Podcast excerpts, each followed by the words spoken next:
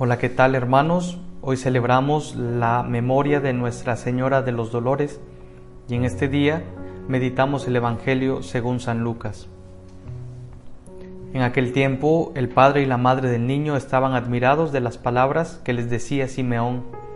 Él los bendijo y a María, la madre de Jesús, le anunció, Este niño ha sido puesto para ruina y resurgimiento de muchos en Israel como signo que provocará contradicción, para que queden al descubierto los pensamientos de todos los corazones, y a ti una espada te atravesará el alma.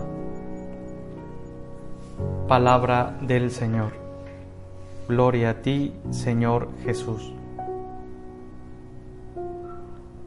Hermanos de su palabra hoy, agradecemos a Dios el don y el regalo de su palabra él ha querido decirnos algo hoy y nosotros nos disponemos y entramos en esa dinámica del encuentro con Él. Te invito a que poco a poco dejes que su palabra toque y transforme tu persona y todo lo que hay en tu interior.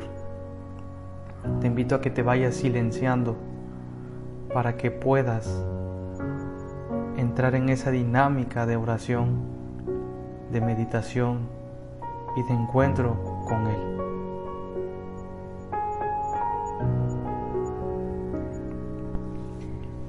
Y el contexto del Evangelio nos sitúa en la presentación de Jesús en el templo.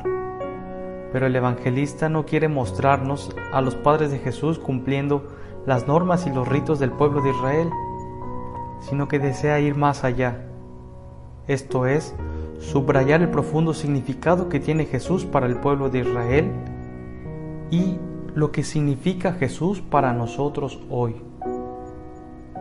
Pero este texto lo leemos en la memoria de Nuestra Señora de los Dolores, porque la Iglesia nos invita no solo a recordar el dolor histórico que nuestra Madre pudo sufrir con Jesús en el Calvario, sino que nos invita a identificarnos con María, porque según el evangelista, José y María representan el pueblo justo de Israel, los destinatarios de la noticia del nacimiento de Jesús, los destinatarios del don de la vida de Jesús, quien es el regalo de Dios y que es el regalo también hoy para nosotros. Su presencia atravesará nuestra alma como Simeón se lo anunció a María, no como dolor que oscurece nuestra vida, no en un sentido masoquista, pues Dios no quiere que sus hijos vivamos en el dolor y el sufrimiento, sino que la presencia de Jesús atravesará nuestra alma para hacerla transparente. Solo Dios es capaz de mirar nuestro interior y hacer relucir nuestras intenciones. Y esto es muy bello, hermanos. Si Jesús es el regalo de Dios para la humanidad, nos dice el evangelista en los labios de Simeón, este niño será ruina y resurgimiento para muchos.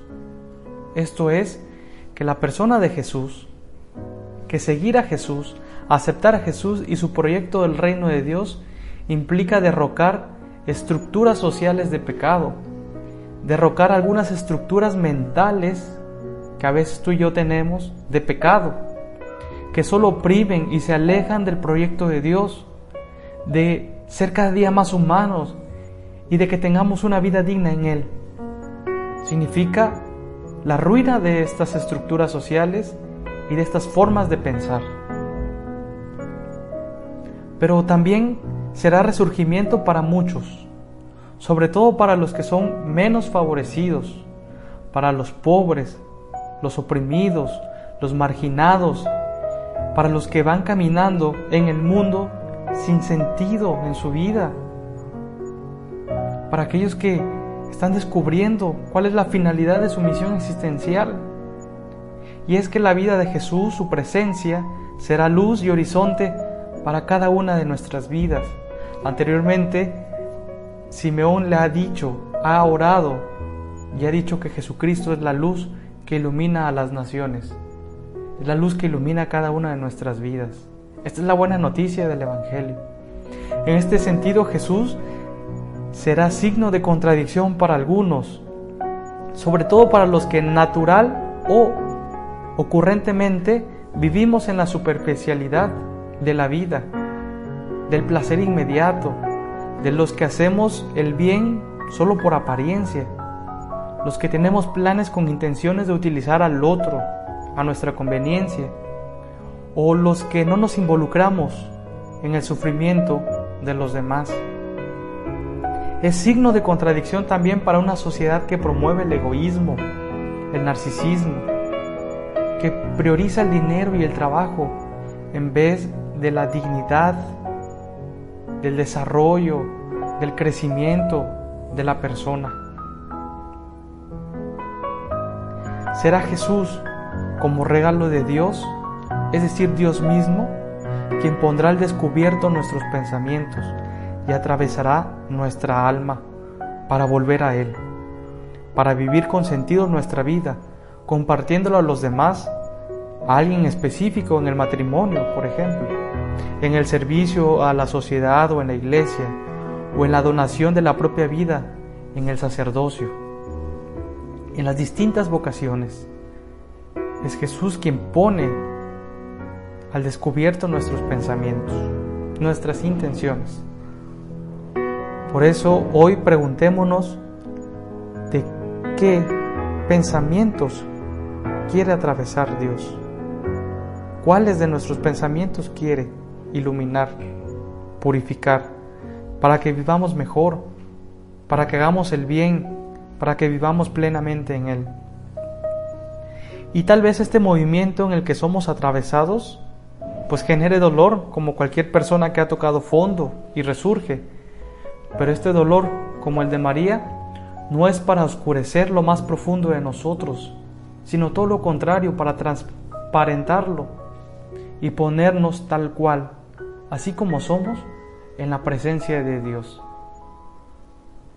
Dejémonos atravesar por Él para conocer nuestras intenciones y esas intenciones más bellas, usémosla para el amor y el servicio y las intenciones más humanas, pero que a veces son egoístas, que se alejan del proyecto de Dios, entonces pongámosla en Él para que nos vayamos renovándonos, para que vayamos convirtiéndonos en Él cada día. Terminamos nuestra meditación encomendándonos a nuestra Madre Santísima, diciendo, Dios te salve María, llena eres de gracia el Señor está contigo. Bendita eres entre las mujeres, y bendito es el fruto de tu vientre, Jesús. Santa María, Madre de Dios, ruega por nosotros los pecadores, ahora y en la hora de nuestra muerte. Amén. No olvides compartir y difundir esta meditación, de modo que otras personas tengan la oportunidad de meditar y escuchar su palabra hoy.